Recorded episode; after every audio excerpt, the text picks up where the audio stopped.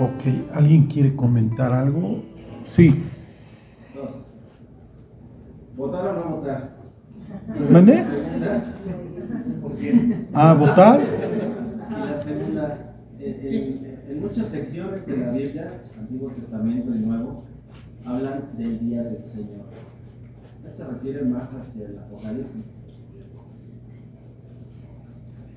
Este. Les recomiendo para la segunda que vean este, la última que subió justo de esta del Evangelio de Marcos, porque ahí les leo muchos pasajes relacionados. El día del Señor lo pueden ver en una doble connotación. Número uno, como efectivamente el periodo de juicio, ¿ok?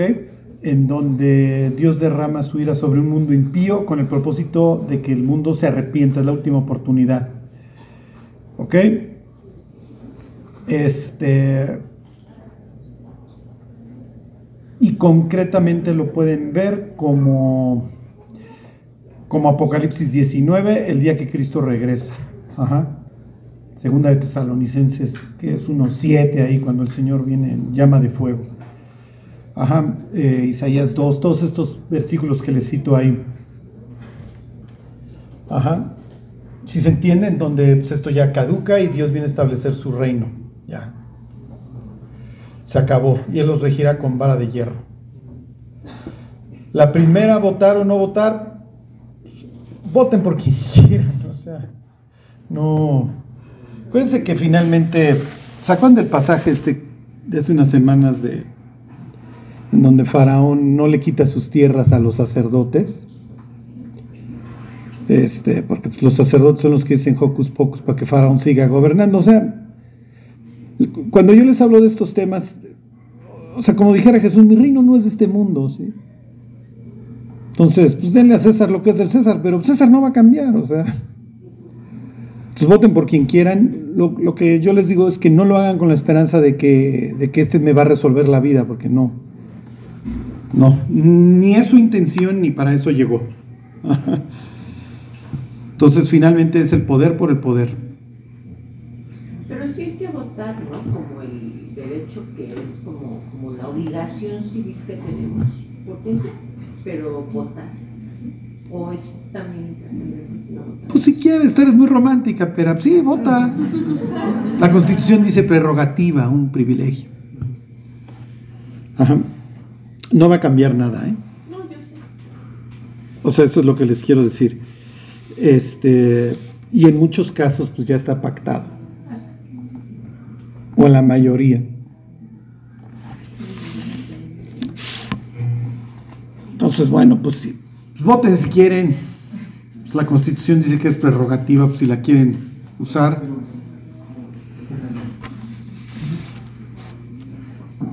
Este, lo que pasa es que cuando la gente vota, legitima lo que sucede. ¿Sí me explicó? Hasta cierto punto.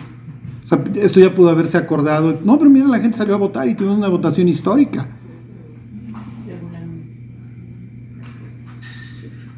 Entonces, este. Pero pues, voten si quieren. Este.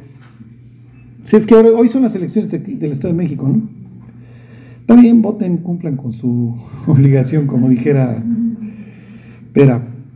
Ajá.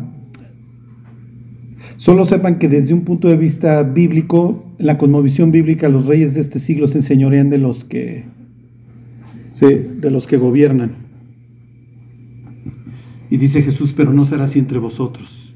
Ajá. De hecho, casi casi Jesús dice, hagan exactamente lo contrario. Ajá. O sea, no son ejemplos, no, no son ejemplos. Y acuérdense, digo, los obedecemos y obedecemos la ley. Está bien, vamos a votar, este, porque no somos revoltosos. Y no tiene caso, si finalmente pues, embajadores en nombre de Cristo, y pues como embajadores hay que portarnos bien. Y sí, si la ley, miren, yo no sé si la constitución del Estado de México obligue a las personas, o también lo ponga como una prerrogativa, pero pues hagan lo que les diga la constitución del Estado de México, los que sean mexiquenses. Este, sería la respuesta correcta, ¿sí? Hagan lo que la ley les dice.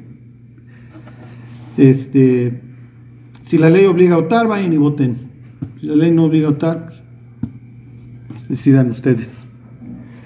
Lo que no quiero es que esto altere su cosmovisión y ustedes digan, no, no, es que tengo que salir a marchar, a votar, etcétera, porque esto va a cambiar las cosas. Lo único que cambia las cosas es la predicación del Evangelio, porque si no trabajas con una materia prima que está podrida, que es el ser humano. Entonces acuérdense, el problema del ser humano no está en sus circunstancias, vuélvanlo a colocar en el Edén. El problema del ser humano está en su interior.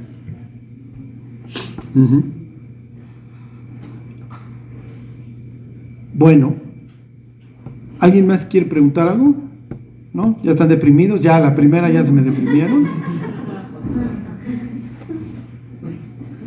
Bueno. Escucharle, yo sí creía en Delfina. ¿O en quiénes, quiénes están contendiendo? Alejandro y Delfina. Mm. Pero pues ya llego y me deprimes. Alejandra o Delfina, bueno. Lo que sí dice la Biblia es que oremos por ellos. Dios, conténlos, por favor.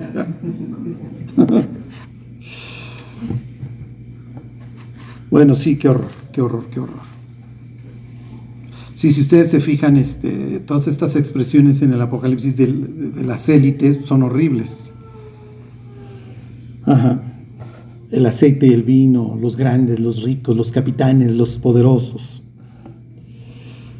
Bueno, y todo un sistema putrefacto que trafica con todo, incluyendo, dice Apocalipsis 18, almas de hombres, o sea, personas.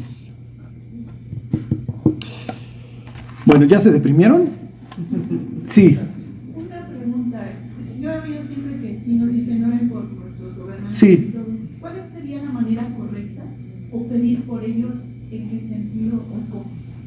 sí, sí, que Dios los contenga, que Dios los, de cierta forma, los coloque en un carril, que, no se de- que no se desborden.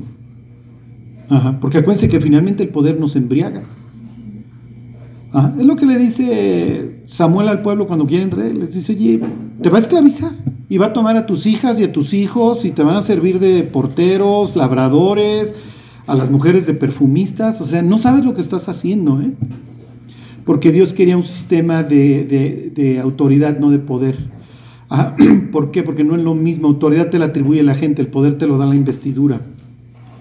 Ajá. Entonces, cuando ustedes dicen esa persona es una autoridad en física, es que sabe mucho. ¿sí? Entonces, el sistema que Dios establece en el territorio es de jueces, a los cuales se les atribuye, ¿cómo les diré?, ciertas características de honor. Piensen precisamente en Samuel. Entonces, cuando el pueblo pide un rey, lo que está pidiendo es alguien con una investidura. Y va a tener no autoridad necesariamente, sino poder. Y es, y es lo que sucede, o sea, acaban obteniendo a, Saúl. Ajá. Entonces, miren, Pablo vive en un imperio espantoso, repugnante, y aún así él dice, miren, oren por los que están en el poder y en eminencia, para que vivamos quieta y reposadamente. Entonces, este... Entonces, si Pablo está pidiendo que roguemos por Nerón, pues ya, sí me explicó. Bueno, pues ya vamos a... Este, al fin y al cabo somos la sal de la tierra y este es el sistema que opera el gobierno humano podrido y Pablo añadiría en Efesios 6:10 go- dirigido por estos dioses caídos. O sea, una, una fórmula para el desastre. Por eso acaba la historia como acaba. Este, pero hagan de cuenta que Dios nos presenta como que la política no es lo nuestro, ni nos interesa, ¿sí me explicó? O sea, todas sus expresiones siempre con, con- con las autoridades son de, miren ya, o sea, ahí están, pero no están para su bienestar, muchachos. Por otro lado, la Biblia sí dice que tiene la espada para perseguir a los que hacen el mal y hay que temerle, no solo por causa de la espada, sino por la conciencia. Pero realmente nos presenta a nosotros como embajadores, ¿sí me explico? O sea, como ustedes no pueden ser los que trafican la cocaína, eh, no, no, ustedes se portan bien, porque no son de este mundo, ustedes tienen una esperanza más allá. Entonces, el gobernante los tiene que ver hasta cierto punto como seres que estos ni frío ni calor y no me la van a armar, de jamón. Así veían los masones a los cristianos cuando fundan Estados Unidos. Los ven hasta cierto punto como útiles. Mira, estos jueces no la arman de jamón. Estos jueces tienen estas ordenanzas de llevarla bien con nosotros. Si les quitamos su oro, si hacemos un banco central que les va a ver la cara todos los días, no la van a armar de tos. Y así fue. Lo que pasa es que una cosa es eso y otra cosa es que seamos ilusos. Eso es lo ridículo, ¿sí? Y el pueblo de Dios no debe ser así, o sea, sino que debemos de entender los tiempos y las épocas que nos tocaron vivir. Aunque ustedes no lo crean, yo quiero a mi presidente. ¿eh?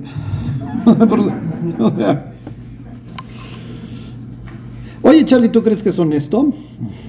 Pues no sé, no, no. Pues para qué les creo que nos han estado viendo la cara durante varios años. Pero bueno, y a don Henry antes y al Calderón y son parte del paisaje y ahí van a estar. Ajá. Como lo vamos a ver en la historia que hoy comenzamos, los que hacemos el cambio y la diferencia somos nosotros. Aunque ustedes no lo crean. ¿sí? La gente tal vez ni siquiera quiera comer con nosotros, pero podemos alimentar a todo el Mediterráneo si le somos fieles a Dios. Aunque primero la gente diga, no, no, tú no comes conmigo. Bueno, entonces, pues ya, si la Constitución del Estado de México les ordena que voten, vayan a votar. Si les dice que es privilegio, si quieres, pues hagan lo que quieran. Bueno, sí, Charlie, ante esta pregunta a mi mamá, cristiana, siempre dice, tienen que orar. Como yo oro, Señor, ilumínalo o elimínalo. No, pues yo creo que ya se hubiera echado a todos, ¿eh? Sí, pues sí. No, Dios diría, si me das la opción, pues este.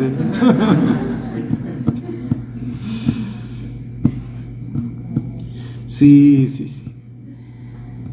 Aquí yo os envío como ovejas en medio de lobos, ¿se acuerdan? O sea, ese es el mundo en el que vivimos. ¿En serio, Dios? Pues sí, por eso tiene que ser há- hábiles como serpientes, astutos y discretos como paloma. Aunque ustedes no lo crean, la, la- la- la palabra en Génesis 3 para describir a la serpiente es astuta. ¿Se acuerdan? En hebreo es arum. El, el avisado ve el mal y se esconde. La palabra es arum. El astuto. Bueno, cuando traducen la Biblia al griego, los, los judíos ahí, ¿se acuerdan? En Alejandría, en el norte de África, 200 antes de Cristo más o menos. No me acuerdo la palabra que utilizan para astucia. Ahí en Génesis 3, digo, no me acuerdo la palabra griega que le ponen, pero lo que sí me acuerdo es que es la misma de los evangelios, cuando Jesús dice, sean astutos como serpientes, es la misma. Fíjense lo que le está diciendo Jesús a los discípulos.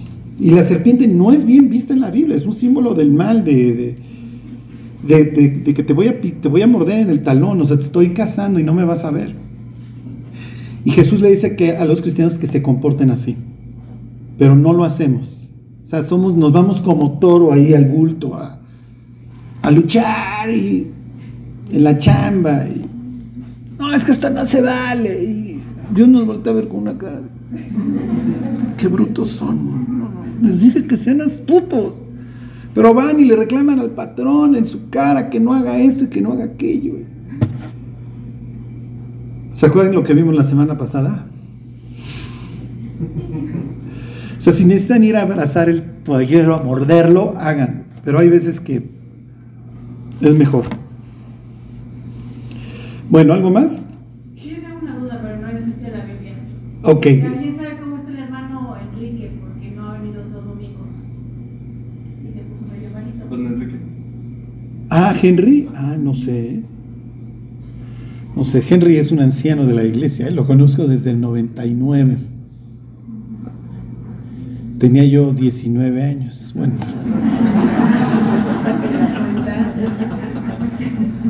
Los decibeles no, no, no me ayudaron en sus risas. Este, Yo pensé que iban a decir, sí, sí. Oye, no me bajé tanto la edad como para ese nivel de carcajada. Estoy haciendo. Bueno, sí, mi mayolo. He notado pues cuando lees la palabra aparece la palabra Jehová, dices mi Señor. Eh, pregunta A veces le cambio por- para no. Si, hay- si veo muchos nuevos, le cambio porque. Ah, vine con los testigos de Jehová. me Este. imaginé, ¿no? pero este, veo que a veces no siempre lo haces. Dije, bueno, mejor le pregunto, ¿Cuándo le cambio? ¿Cuándo le ¿Cuándo debemos cambiarle, mi Charlie? Y, Y bueno, no, es, es, este, la parte precisamente para la gente, mucha gente que la, la palabra que va no la, La asusta. No, le, no le gusta mucho. Sí. Yo ya pasé por eso. Sí, sí, sí. Pero creo que era importante para ver, este, aclarar porque a veces. Sí, miren, la Biblia de las Américas siempre le pone Señor. Mm, Es que pues sí, los testigos de Jehová se asustan, entonces la palabra brinca, ¿no?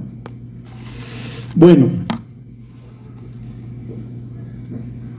Pues eh, ya, sí, sí, Silvia. Sí. Este, aquí en la parte de, de Génesis 1, en donde dice, y creó Dios al hombre a su imagen, a imagen de Dios los, lo creó, varón y hembra los creó, Ajá. y bendijo Dios y les dijo, fructificad y multiplicaos, llenad la tierra. ¿De quién hablaba? Porque si después crea a Eva en el séptimo, o sea, no entiendo. Ah, no, simplemente ahí que estás, ahí es 20 1.27, ¿no? ¿Qué, ¿Qué versículo citaste? Acá, ajá, 27, Ajá. es ahí de qué hombres hablaba. No, no, no, está, está hablando tanto de Adán este, como Eva. Lo que pasa es que está diciendo que en el instante de la creación ya está contemplado que viene Eva. Ah. Sí, efectivamente. Este, varón y hembra los, los creó. Y en el 2 ya te va a describir la creación de Eva. Lo que pasa es que Eva, acuérdense que es un ser distinto. Y eso es lo que el feminismo y eso no, no, no acaba de entender. O sea, que so- somos seres totalmente distintos. Por eso se abre este paréntesis para narrar la, la creación de, de- la mujer. Hay quienes dicen, vayan ustedes a saber qué tanta razón, dan ciertos este, pues, argumentos ahí de la gramática y eso. Mi- Miren, para saber, no, no altera en nada la historia. Dicen que lo escribió otra persona, este, que es una fuente distinta. Sí puede ser, porque pues, en la Biblia sí pues, tienes al escriba que a veces te da cierta información adicional. O por eso es que luego ustedes leen cosas que, que se repiten, porque está haciendo énfasis un redactor. Oye, Charlie, ¿eso cambia la inspiración de la Biblia? En lo más mínimo. ¿Sí me explicó? Pues Dios se la encargó a personas y ya la van redactando. Lo que sí queda claro que esto es un paréntesis porque al final del uno nos dice que varón y hembra los creo que ahí están y luego ya explica de dónde, porque efectivamente en el uno pues no aparece doña Eva, en el segundo es donde aparece. Y entonces si se acuerdan a Adán lo toman de la tierra. Ajá y a Eva lo toman de la costilla. Bueno, sí puede ser costilla, la palabra es tanto costilla como contraparte. Es como piensa en una puerta con su, con su bisagra o algo que, que está enfrente. ¿sí? Entonces, ¿qué está implicando? Que Eva es una creación distinta, que la toman de Adán, y se los voy a decir tal cual, ¿eh? y, así lo vería Dios, que Eva es una creación más elevada. O sea, por eso es más emocional, por eso. Y bueno, pues luego ya interpretaron los, los rabinos que la tomaron de la costilla de Adán para que estuviera cerca de su corazón y debajo de su brazo. Y pues tiene razón, o sea, tiene, tiene lógica. ¿Y cuándo realmente truenan las relaciones cuando el hombre hace esto? ¿O cuando la mujer? ¿Sí? ¿Sí me explicó? O se, o se quita de debajo del brazo o el mismo hombre la, la empuja. O sea, ¿Sería la creación más elevada por su objetivo, su propósito? ¿O porque, por ejemplo, Dios nunca le dio, o sea, no puede ser profeta, no podría ser... Bueno, miren, sí, profetizas sí había. O sea, sí, sí había. Había ciertas cosas que no. Porque efectivamente es, es un- es una ayuda idónea, adecuada. Ajá. Entonces, este. Pero hagan de cuenta que es como una joya, sí, para Adán, que, que lo va a ayudar, etcétera, ¿no? Y Adán la valora, la- efectivamente la valora muchísimo, al grado que prefiere perder el reino de los cielos que a ella, que acaba cometiendo un error. En la historia que vamos a ver hay un cuate que prefiere retener el reino antes que a la chava. Ajá. Pero sí es una creación distinta y, pues, Pedro años más tarde dice que es un vaso más frágil. Ajá, a un cuate díganle que su corbata está espantosa y va a decir, pues si te late, ¿no? A una chava díganle que su vestido está horrible y se va a cambiar 10 veces. ¿Sí? por más que sea fe fatal, ¿eh? por más que sea fe fatal. Y, aún la fe fatal sufre mucho, mucho. Porque no, no es de la tierra, no, no, es burda, no es brusca. ¿Sí me explico? El hombre somos mucho más bruscos. Y así fuimos hechos. Este, miren, se los voy a decir tal cual. El Instagram para la mujer es lo que la pornografía es para el hombre. Porque la mujer quiere atención y entonces la obtiene a través de todos estos rollos. El hombre es visual. Entonces una demanda al cariño, porque para eso fue diseñada, para obtener el cariño de alguien. O sea, imagínense que cuando le trae Dios a Eva, Adán hubiera dicho, no, el cual se vuelve poeta en ese instante. Ah, este es hueso de mi hueso y carne de mi carne. Por ella dejará el hombre a su padre y a su madre y se unirá. Le da toda esta atención, la baña, ¿sí me explico? La, la, adora. La... Sea, voy a dejar todo por ti, voy a dejar la casa de mi padre, todo por ti. Este, comodidad, patrimonio, inclusive para ahora dedicarme a ti. Y el Instagram hoy cumple esa función. Entonces Eva se presenta en la, la pantalla y ahí está Dan dándole likes. Sí, lo malo que esto desquicia, desquicia, desquicia. Eh, finalmente el, ser humano prefirió a Eva, prefirió a la mujer. No le hizo ningún favor, eso es lo malo. Eso es lo malo, que no le hizo ningún favor. Y de hecho, pues se degrada delante de sus ojos. Porque si Adán se hubiera mantenido firme, lo que hubiera obtenido de Eva, ¿qué creen que hubiera sido? Exactamente, admiración. Cuando los hombres se desviven por las mujeres, las mujeres pierden interés. O sea, qué padre que me traigas chocolates, pero si me los traes mañana, tarde y noche y me texteas 18 veces al día y todo y me estás mandando tus fotos de dónde estás, y ya sí, ya sé dónde, o sea, sí me explico, ya. Pero cuando hay un hombre que lleva un rumbo definido, se vuelve, se vuelve atractivo. Y entonces la mujer se vuelve parte de, como les diré, yo te ayudo a que alcances todo ese potencial y ahí nos vamos acompañando. Se vuelve atractivo un hombre que, tiene un rumbo, se vuelve atractivo. Un hombre que, se vuelve como perrito, piensen, o sea, que está detrás de la chava. Y Adán, pues sí, ya saben qué opción tomó. Le puso like a Eva ¿Qué tanto habrá, le, habrá faltado Eva al respeto luego a Adán? Piensen cuando están delante del cadáver de su hijo. Y Eva estaba buscando un, un cómplice. Un cómplice. Bueno, si se fijan, o sea, la historia de Génesis 3, Génesis 2 y 3, ya, o sea, le quita la chamba a Sigmund Freud, porque ya te describí la naturaleza humana, te describí sus dinámicas, su justificación, su engaño, su, forma de esconderse, echarse la culpa, todo, todo, todo. Ahí está. Ahí está ya. O sea, es un... Desentrañar dos y tres del Génesis ya te da toda la... Ya tienes tu doctorado en psicología humana. Cómo nos comportamos, cómo somos los likes.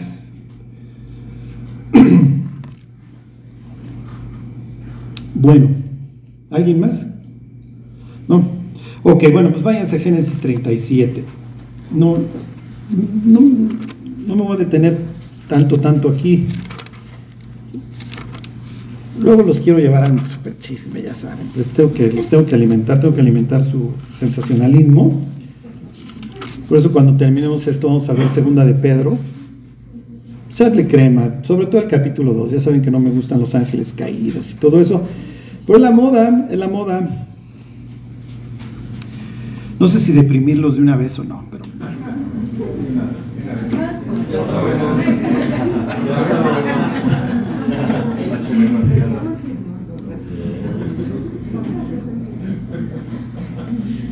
Se los digo luego, se los digo luego a dejarlos picados. Bueno, a ver, vamos a empezar con preguntas, preguntas. A ver, piensen, Moisés o quien esté redactando esto, pues nos está, contando una historia muy buena. Les doy un otro tip. Cuando cuenten una historia, no, no, la idea, las historias buenas no son todas felices.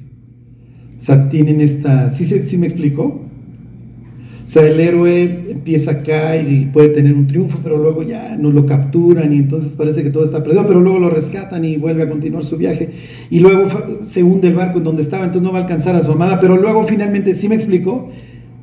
Las, hi- las historias que tienen picos de alegría y tristeza nos, nos precisamente nos pican, o sea, queremos saber el desenlace. Y entonces da vuelta aquí, luego da vuelta a otro lado. Cuando son lineales, pues, son bastante aburridas. Eh, hasta ahorita hemos ido en puro valle, ¿están de acuerdo? Pero antes ya nos había trepado el autor, o sea, fue una gran reconciliación, o sea, se libra del suegro, se reconcilia increíble con su hermano, regresa a la tierra prometida don Jacob, ya parece que todo va a estar bien. Y de ahí lo único que hemos visto es un descenso espantoso, ¿sí? O sea, la masacre en Siquem, se muere la nana, este, se muere Raquel, o sea, todo, todo ha estado mal, ya se murió el papá, se murió Isaac, eso es lo que vimos la semana pasada, eh, Rubén violó el hecho de su padre, o sea, vamos en un total descenso. Ok, la historia en teoría pues debería dar un vuelco hacia arriba, ¿están de acuerdo? Y es lo que más o menos va a suceder.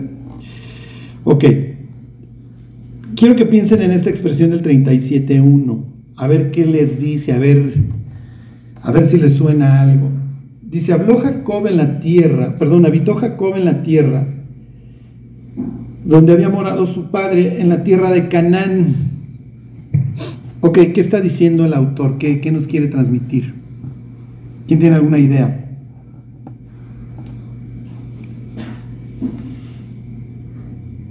El regreso. Bueno, sí, efectivamente, ya regresó, efectivamente, está en la tierra de Canaán, está en la tierra de la promesa. ¿Qué más? ¿Qué creen? ¿Qué otra cosa creen? Si dice que habitó en la tierra donde habitó su padre, ¿qué, qué está implicando?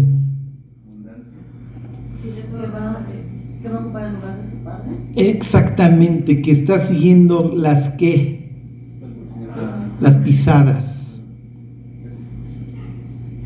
¿Ok? ¿Qué está implicando el autor? Que Jacob quiere asumir su lugar. Esto sucede muchísimo en la Biblia y en nuestras vidas. Cuando, cuando Jesús le dice precisamente el tema este de la moneda, les dice, ya ven que van y maestro, ¿es lícito no pagar impuesto a César? Y la idea es pues, este tipo de preguntas en donde pues, no tienes escape, porque si dices que sí, ya ves cómo eres un vendido, y si dices que no, ya ves cómo eres un antiley, como Charlie. Y entonces los, los que mantenían una, ¿cómo les diré? Una elevada ortodoxia no tenían monedas porque la Biblia prohibía las imágenes. Y como traían la, la imagen del César, y César ya era un título divino, lo mismo que Augusto, se podía llamar el tipo Octavio, pero era Octavio César Augusto, era un título divino. Inclusive a veces traía la moneda Soter, o sea, el Salvador, o Deus, o lo que ustedes quieran. Entonces le dicen, ¿es lícito o no pagar tributo a César? Y entonces este, Jesús le dice, enséñenme la moneda. ¿Qué está haciendo? Está balconeando. Está balconeando, exactamente, porque el otro bruto que... Y entonces, ¿qué es lo que tiene que hacer? Tiene que ir al bolsillo y sacar la moneda. ¿Qué está haciendo? Ya lo mató. A ver, te sientes muy, muy acá y me vienes a cuestionar. Enséñame la moneda. ¿Sí traes monedas o no? Y entonces cuando el otro saca la moneda, ¿qué, qué, qué- qué le está- mensaje le está mandando Jesús? Pues no que muy acá, pues ahí traes imágenes. ¿Qué me vienes a molestar a mí? Y entonces el, el cuate este se va a voltear con todos sus compadres y ya me mató, ya me aventé un osote del tamaño del estadio en plena Pascua, en pleno templo. Enséñamela. Jesús, no sé si trae monedas ese día, no creo. Dentro de dos, tres días lo van a matar, pero Jesús pudo haber hecho y no, no. O sea, lo exhibe al otro, a ver, enséñame la moneda. Y entonces ahí va el otro y saca la moneda. ¿De quién es la imagen? O sea, lo está, lo está apabullando. De César, está bien. Y luego le dice, dale a César lo que es de César y a Dios lo que es de Dios. Entonces ya nos olvidamos del tema de los impuestos, ya lo dejamos atrás. Y vamos a cambiar de tema y vamos a hablar de imagen. ¿Ok? Entonces, a ver tú, preguntón, ¿de quién traes la imagen? ¿De quién portas la imagen? No, pues de Dios. Pues entonces empieza a comportar como lo que eres, como un portador de la imagen de Dios. Si se entiende cómo lo mató y cómo le está diciendo, deja de estar preguntando tonterías y sandeces y ponte a hacer lo que tienes que hacer. O sea, deja de estarte rebajando. Y deja un mundo podrido gentil a un lado, que te valga, y haz lo que tienes que hacer. a variar. Decida Arquipo, ¿se acuerdan? Mira que cumplas el ministerio que recibiste en el Señor. Entonces, hay muchos creyentes que saben que Dios los ha llamado a algo, pero no quieren cumplir con su llamado. Y entonces prefieren ver a Dios de lejos. Y yo entiendo que Dios tiene un propósito para mi vida y un proyecto mucho más elevado de lo que el mundo me pudiera ofrecer, pero me gusta también el mundo y a veces me van los oclayos y prefiero permanecer aquí y mis parámetros son los del mundo y entonces no cumplo aquello para lo cual Dios me llamó. Entonces, es una introducción increíble la que está haciendo aquí el autor en Génesis 37, porque está diciendo que finalmente este cuate, Jacob, bueno, vamos a ponerle ahora, vamos a cambiar el nombre, Israel, finalmente ha llegado al punto en donde, en donde está asumiendo su lugar de patriarca, y entonces ya estuvo Abraham aquí, ya estuvo Isaac, y ahora estoy yo habitando como peregrino en tierra ajena.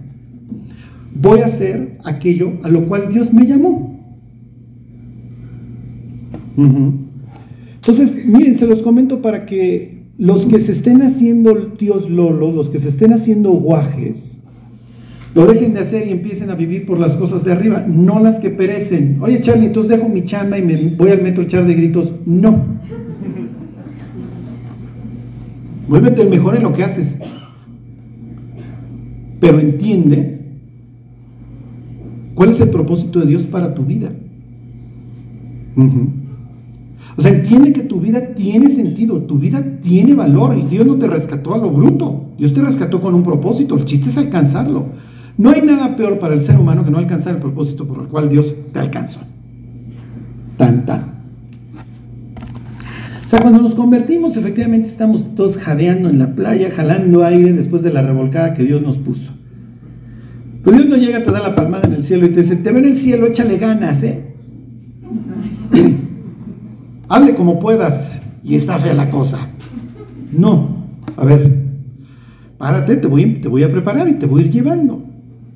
Mm, yo tengo un propósito para tu vida. En tu caso, David va a ser el rey de Israel. En tu caso, Pablo va a ser el enviado a los gentiles.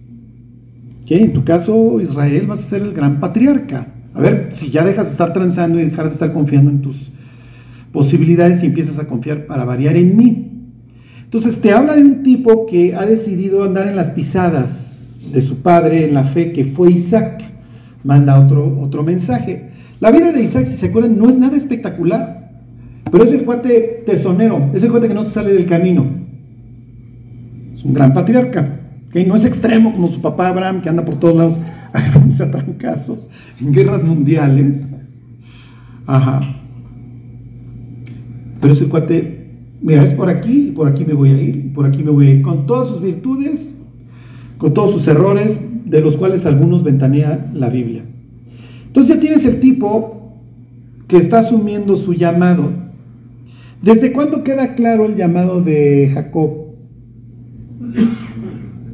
Desde antes de nacer, exactamente. Ok, el de José no, pero el de José le va a quedar claro ahorita más o menos 16, 17 años. Bueno, entonces les hago traducción de su tío Charlie.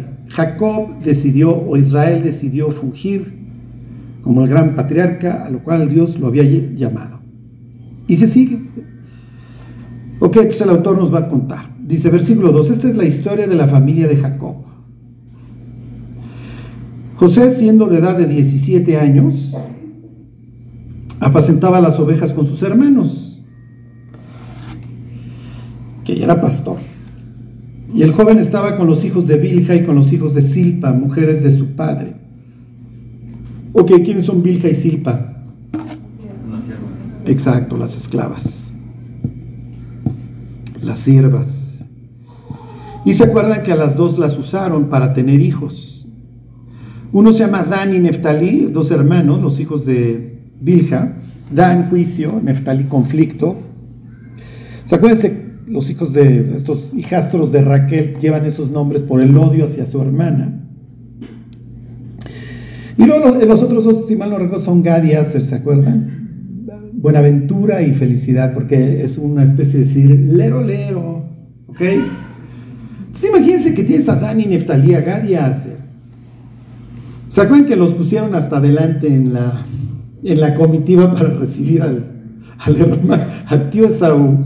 que, pues, creían que venía con intenciones de muerte. Entonces les queda claro, el rechazo a un hijo va a tener unas consecuencias incalculables. Ser rechazado por los padres va a generar perros de pelea. ¿sí? La burra, como dicen, no era arisca. Ser amado por el padre va a tener unas consecuencias incalculables. Hay un libro, no lo he leído, es hay un señor muy prestigiado, tengo otro libro que se llama Siegel, se apellida Siegel, no me acuerdo su primer nombre, que habla de la disciplina y todos estos temas, y tiene uno que se llama El poder de estar ahí, The Power of Showing Up. Y la premisa del libro es que el simple hecho de que tus padres estén ahí para apoyarte te manda un mensaje que va a tener efectos incalculables en tu vida. Entonces, tienen aquí el contraste de personas a las que, fueron rechazadas por su padre. Sí.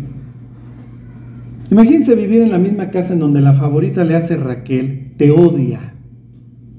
Es natural, Raquel alucina a Gad y son los hijos de la rival, los hijastros de la rival. Además, cuando yo empecé a utilizar madres subrogadas, casualmente también mi rival, le hace Lea, empezó con lo mismo. Y de ahí salieron. Y tienes al hijo al hijazo de mi vidaza. O sea, olvídense de los polivoces. O sea, José es la luz de los ojos de Jacob. O sea, es más, seguramente este se parecía. Es el hijo de Raquel. Yo amaba a mi Raquelita. Raquel era lo máximo en la vida. Y este además me resultó un tipazo. O sea, no solamente es el hijo de mi esposa a la que amaba, mi favorita, sino que siempre llega con los dieces en la escuela, le dices que aspira y aspire, sales a jugar fútbol con él, echa los mejores chutes, el tipazazo, bien parecido. A veces yo siento unas descripciones tan personales en este. No sé, nadie se está identificando.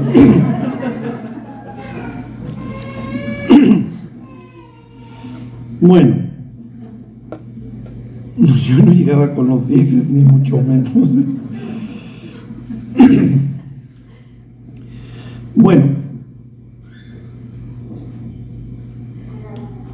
se los vuelvo a leer el 2. Dice, esta es la historia de la familia de Jacob. José siendo de 17 años apacentaba las ovejas con sus hermanos y el joven estaba con los hijos de Bilja y con los hijos de Silpa, mujeres de su padre. Ok, y el joven. La palabra ser Naar, para la época ya debería de ser maduro, pero no lo es. Se los continúa decía, el joven estaba con, con los hijos de Bilja y con los hijos de Silpa, mujeres de su padre, e informaba a José, a su padre, de la mala fama de ellos.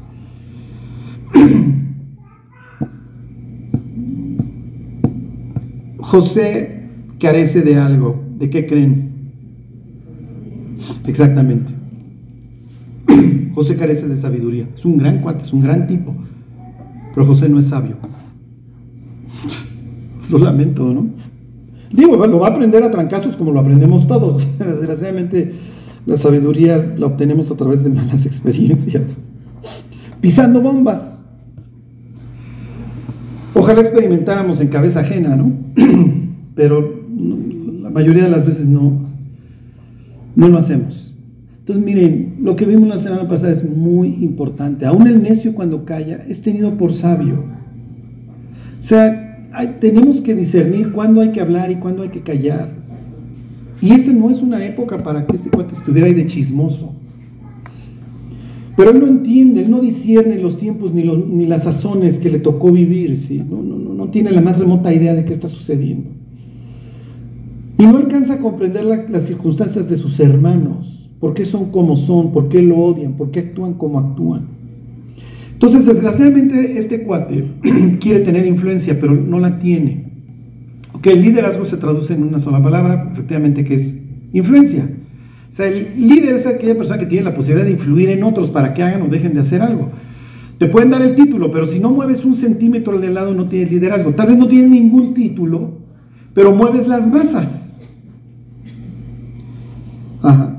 Ahora, claro, en, la, idea de este cuate, él, digo, lo vamos a ver, él tiene esta intención, por eso es que va y, mira, esos cuates se están portando mal porque quiere gobernar. Sí, pero para gobernar vas a tener que ser mucho, mucho más sabio. ¿De dónde saco yo que José quiere gobernar? Pues, todavía la historia no dice nada al respecto de sus sueños, todavía no llegó a sus sueños, pero ya sabemos algo de la vida de José. Entonces, ¿de dónde saco yo que él quiere gobernar? Porque su papá, ¿se acuerdan? Le da, la, le da el traje si fueran mafiosos, le daría su traje negro con su raya gis blanca, muy bonita, y su sombrero y su metralleta. O si fuera del norte del país, pues, cinturonzote con su hebillota, sus bototas y su AK-47, ¿no?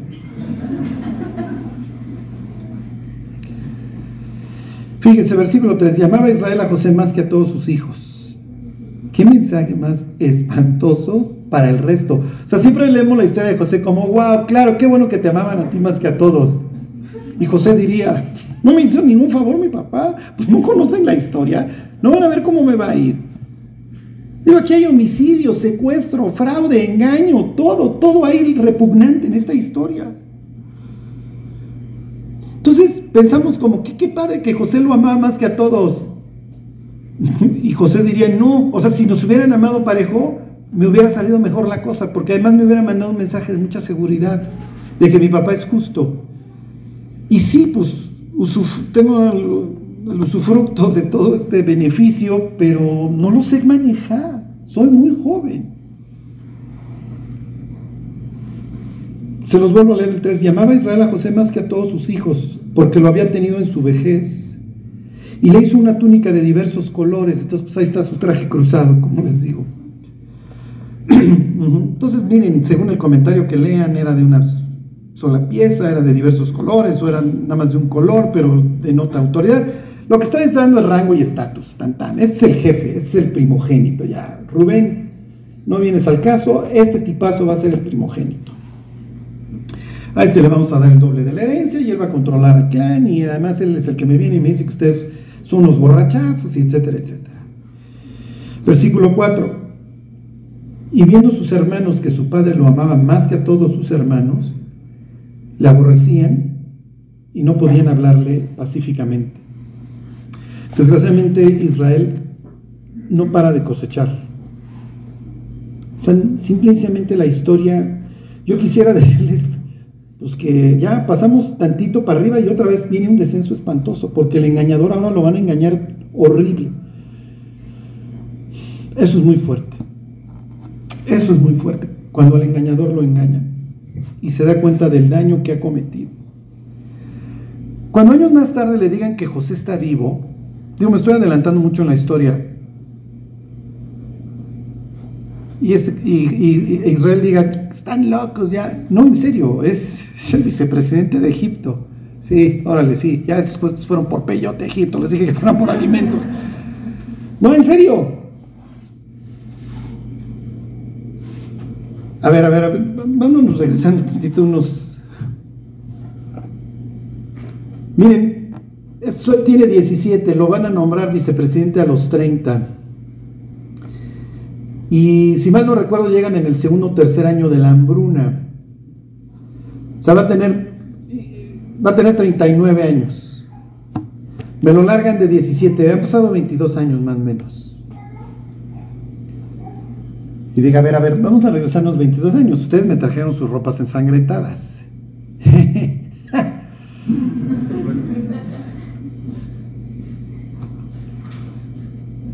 Y te engañamos.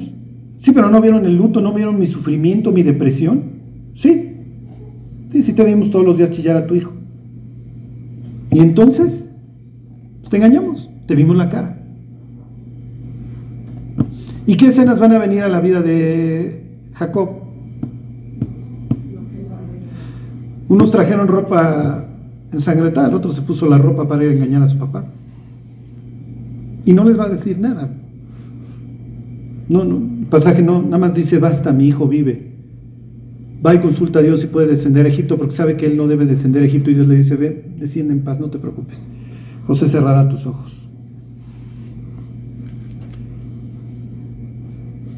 Y ahí empieza ahora sí el último despegue de toda la familia. Y toda la familia acaba bien. Luego la historia vuelve a dar un vuelco hacia abajo y ya, lo, ya luego lo veremos. Bueno, versículo 5. Y soñó José un sueño y lo contó a sus hermanos y ellos llegaron a aborrecerle más todavía. La perra es brava y le pegas a la reja, mi queridísimo José. La perra es floja y la pones en la sombra, la expresión que quieran. O sea, si ya sabes que te odian, los andas ventaneando todos los días y ahora les dices que vas a gobernar sobre ellos. Además, tu papá ya te está proyectando para que seas el jefe de la empresa. Pues ya te dio el traje. Y les dijo, o sea, todavía va y se los dice. Oíd ahora este sueño que he soñado. He aquí que atábamos manojos en medio del campo, ¿ok? Vayan tomando nota, todo el 37 es pura introducción al resto de la historia. Que toda esta idea de ropa, manojos, eh, todo esto nos lo vamos a sueños, todo esto se vuelve a encontrar en la historia. Y aquí que mi manojo se levantaba y estaba derecho, y que vuestros manojos estaban alrededor y se inclinaban al mío. Le respondieron sus hermanos, ¿reinarás tú sobre nosotros o señorarás sobre nosotros? Y le aborrecieron aún más a causa de sus sueños y sus palabras. bueno, les hago un paréntesis. Ahora en Hebreos 1.1. Eh, ¿Se acuerdan de esta, esta, expresión de Job? Que Dios habla al hombre de varias maneras. Dice, aún en sueños y, él, y el hombre no entiende. En donde ahí la persona está diciendo, está manifestando una frustración de que a veces Dios puede ser muy claro en su tratar con nosotros, pero nosotros, por la razón que ustedes quieran, no captamos el mensaje. En la antigüedad las personas pensaban que los sueños eran mensajes del, de, del, más allá, de lo divino. Y la Biblia está llena de sueños, ¿se acuerdan? O sea, aún en el Nuevo Testamento ustedes tienen a, a recibiendo mensajes a través de sueños. Piensa en José. No temas tomar a María, no, no es que te pintó el cuerno, no es que violó su, su contrato de esposales, va a dar a luz al Mesías. Ah, ok. Eh, levántate y ve a Egipto, ¿no? Oye, ya murieron los que procuraron la muerte del niño, regrésate a tu tierra.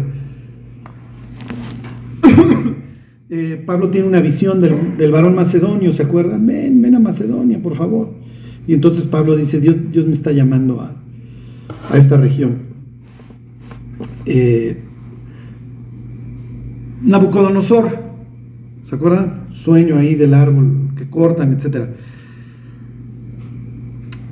Ok, lo que quiero ahora decirles es que acuérdense que nosotros somos lineales, somos occidentales. Para nosotros la verdad siempre es una. Y no podemos concebir que la verdad cambie. Acuérdense que para los antiguos la verdad podía variar. Hoy es A y mañana es B, no importa. Entonces la forma en la que Dios ha hablado a través de, la, de las épocas no es lineal. O sea, entonces a nosotros nos tocó ahora otra forma en la que Dios se comunica con nosotros. Entonces, miren, si sueñan que Luis Mirrey se convierte y les pide matrimonio, fue sueño, o sea, no. O pesadilla, según sea el caso, ¿no? Porque ya el sol ya es más la luna, ¿no? Este. Entonces, miren, miren lo que dice el autor. Ahí está en 1.1. Dice Dios, habiendo hablado muchas veces y de muchas maneras, eso es lo que, lo que hay que entender, ¿ok? A través del profeta, a través del sueño a través del Urim y el Tumim, ¿se acuerdan de estas piedras? Había veces, como dijera el Éxodo con Moisés, cara a cara.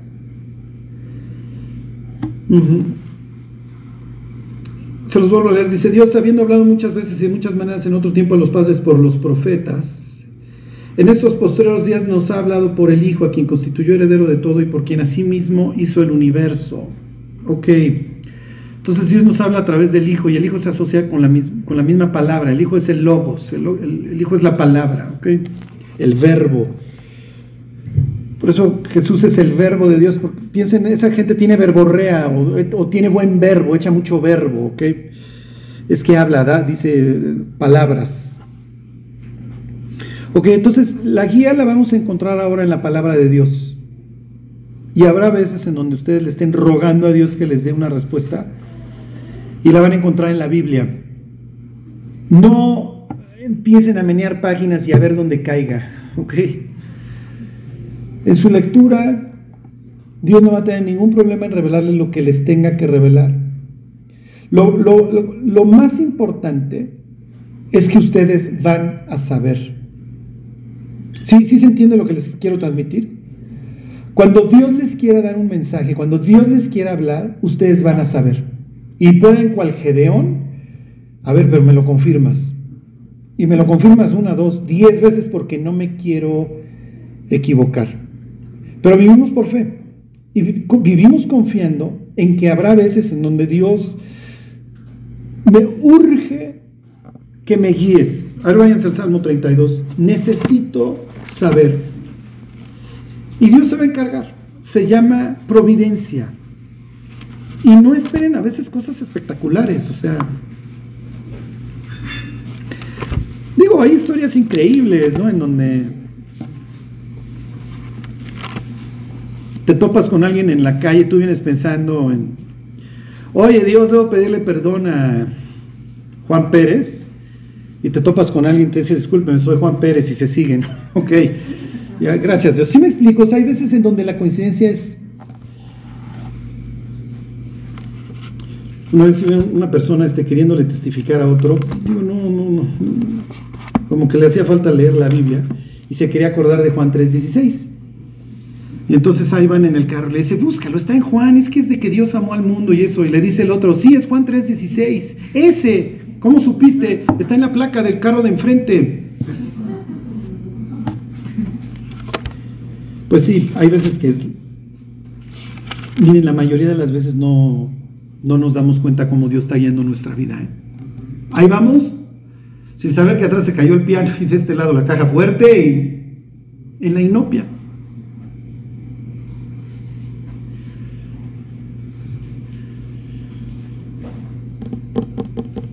¿Ahí están?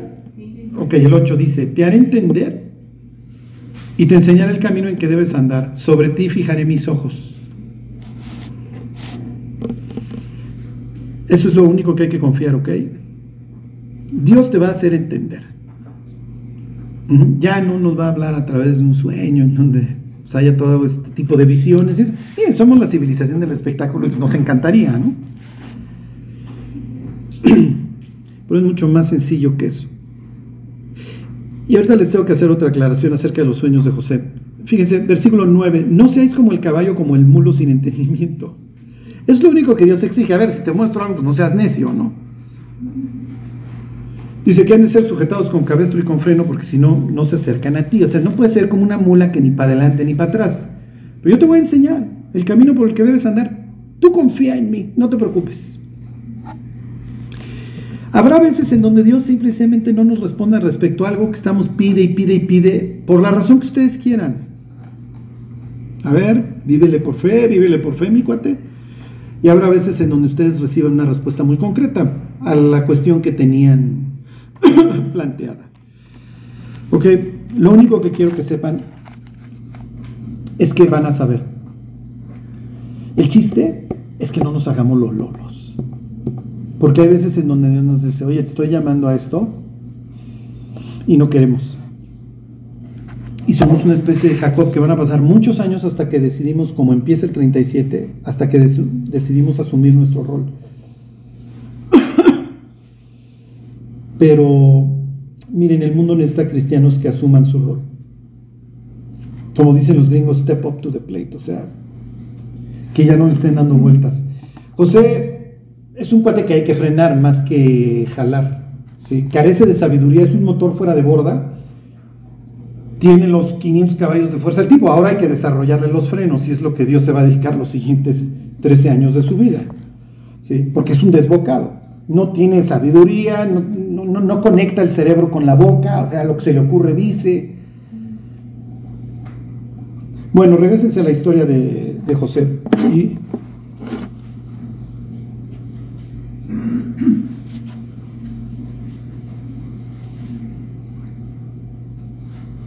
Ahí está en 37.9.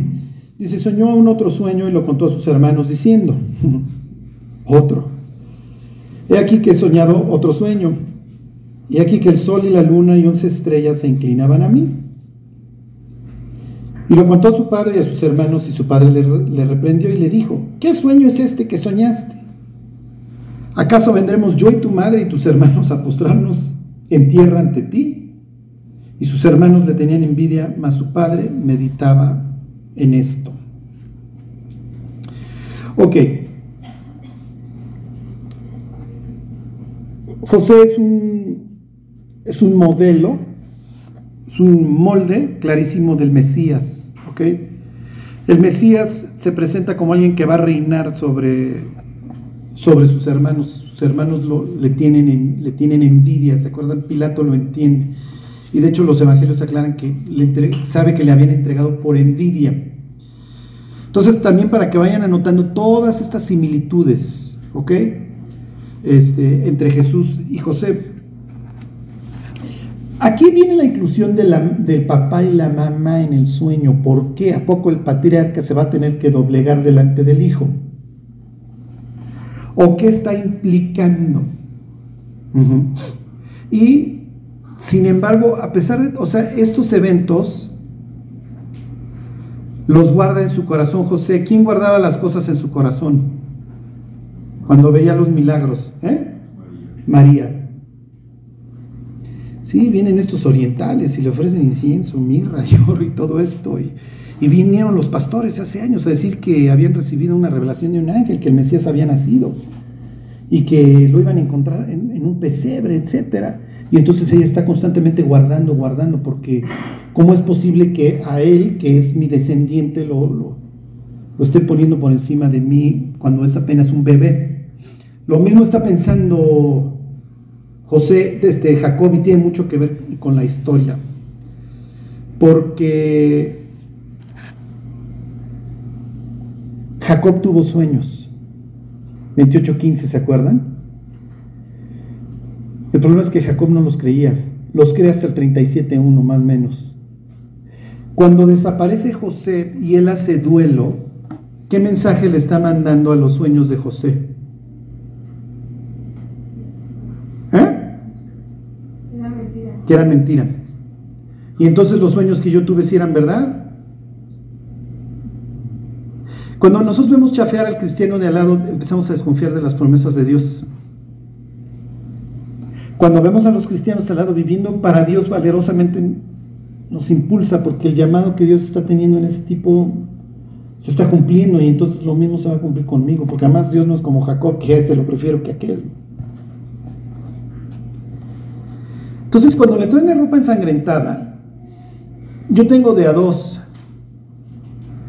O me afirmo en lo que Dios me reveló en el 28.15 y luego cuando me llamó de la casa de Labán, se me apareció en sueños y me dijo, 31.13, ¿ya te vas? Pudo haber también tenido mi hijo sueños que se, que se iban a cumplir. ¿Qué mensaje le doy a las revelaciones de José? Que Dios sí me habla a mí, pero a mi hijo no. ¿Puedo o no confiar en este Dios que se me apareció a mí también en visiones? Yo lo vi, yo vi la escalera y yo vi, lo vi al final. ¿Puedo vivir o no puedo vivir por fe? ¿Puedo aún a pesar de las circunstancias creer que Dios me va a sacar adelante y que mi hijo anda por ahí? ¿O me deprimo y me pongo de luto y todo está perdido? Mi hijo está muerto. ¿Qué pasó con sus sueños? Tal vez los interpreté mal.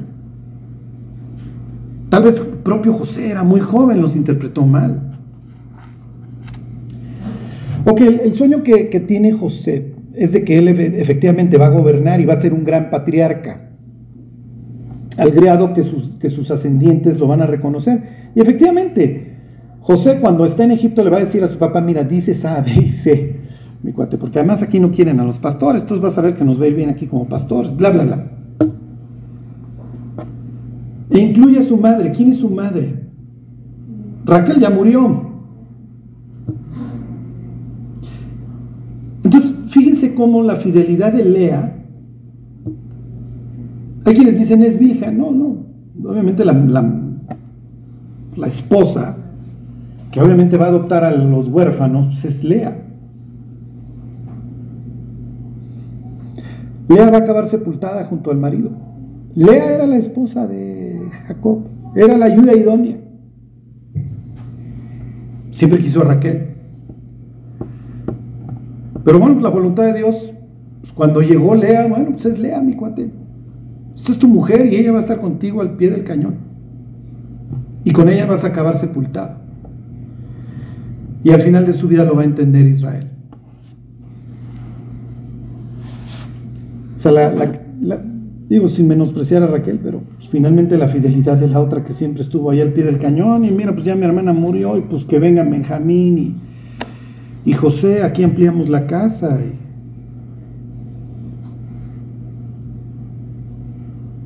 Y, bueno, y les concluyo con esto. Este.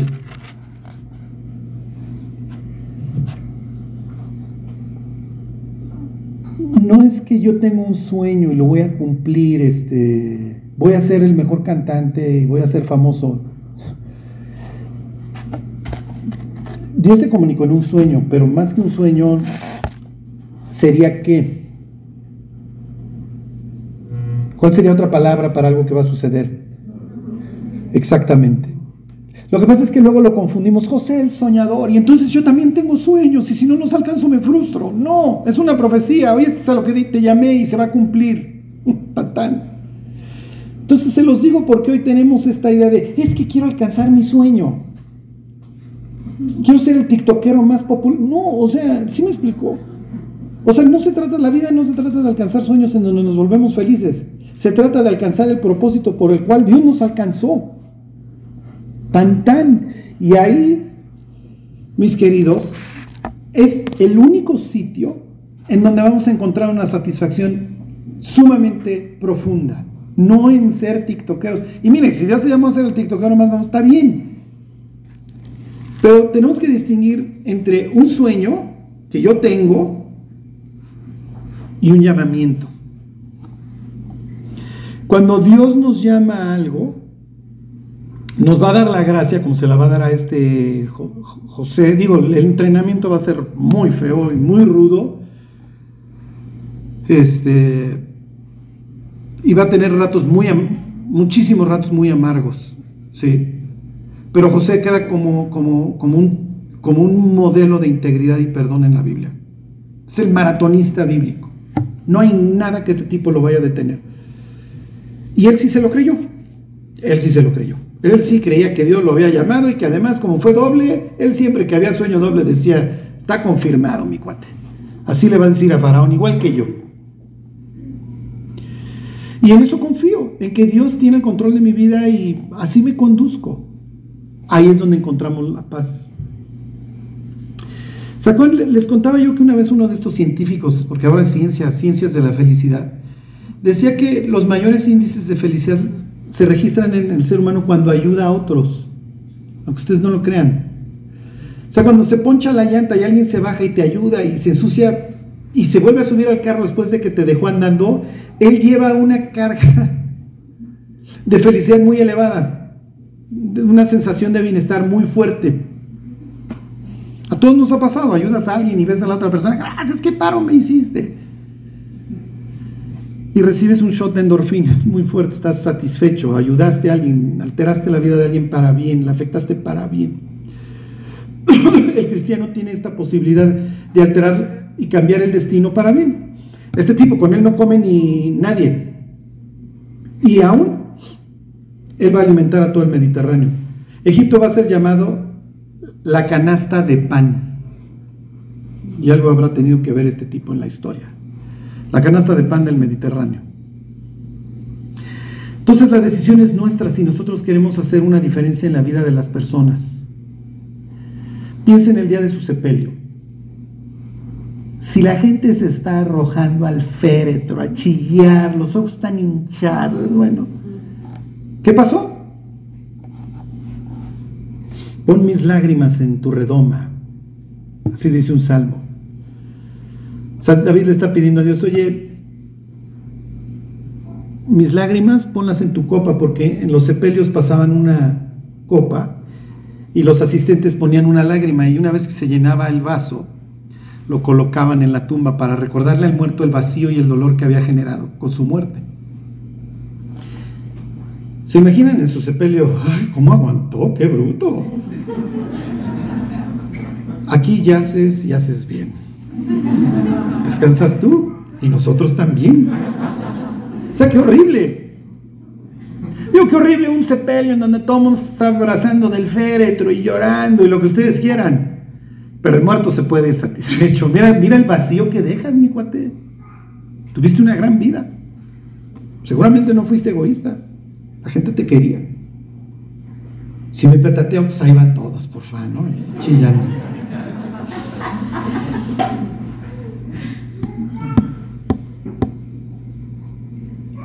Tenemos esa opción delante de nosotros. O vivir por un sueño ahí, o vivir por un llamamiento. Ya saben dónde, van a tener satisfacción. Bueno, pues vamos a orar y nos vamos. Dios te damos gracias por la vida de estos hombres, Dios, que nos precedieron. Ayúdanos, Dios, a imitar su fe, a recordar que en nuestra vida, Dios, está en tus manos. Ayúdanos, Dios, a no ser esas mulas que se resisten a escucharte. Guíanos, Dios. Y sé muy claro cuando nos llames, Señor. Te lo queremos pedir todo en el nombre de Jesús. Amén.